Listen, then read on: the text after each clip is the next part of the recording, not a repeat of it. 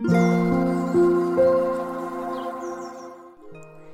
さんおはようございます。アロマタロットサナです。今日も気持ちのいい快晴の名古屋です。明日までお天気続きそうですね。その後ね、ちょっとこう土日は天気崩れそうなんですが、まあ、連休ね、すごくこう楽しんでる方も多いんじゃないかなと思います。はい、それでは5月4日の星を見と12星座別の運勢をお伝えしていきます。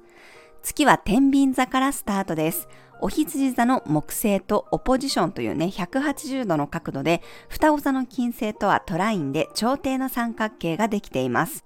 そして昨日の夜から続いている蟹座の火星とのスクエアですね。この蟹座火星とのスクエアは活動球同士でぶつかるエネルギーなので、バランスを取りたい、調和を保ちたい天秤座のエネルギーと、まあ、身内や家族、仲間という意識だったり、自分のことを理解してもらいたいという蟹座のね、感情がぶつかる雰囲気です。世話を焼かれるのが鬱陶しかったり、逆にこう自分が世話を焼いてね、拒否されるっていうことがあるかもしれません。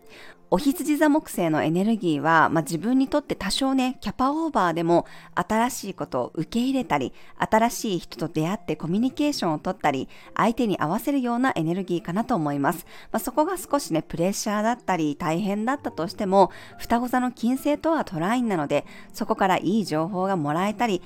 新しい楽しさにね、つながる可能性があります。双子座金星なので、やっぱりこう今話題のものが気になったりね、新しいスポットに行きたいという好奇心も強まりそうです。昨日に引き続き積極的にね、人と関わることで得られるものがありそうです。まあ、特にね、予定がないよという方でも、オンラインで人と交流してみるのもいいと思います。夕方6時18分から月のボイドタイムに入り、夜中の11時34分には月はサソリ座に移動していきます。そして水亀座の冥王星とスクエアですね。今日はローズの香りが自分の自己肯定感を引き上げて、社交的に人とつながることをサポートしてくれます。忙しさがある人はペパーミントの香りやハーブティーがイライラを鎮めて集中力や情報を処理する力をアップしてくれるでしょう。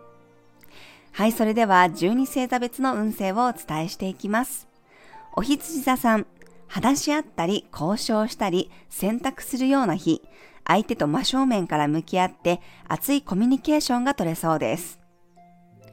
お牛座さん、ルーティンや習慣を見直すといい日、バランスが崩れている部分があれば調整してみるとスッと定着していきそうです。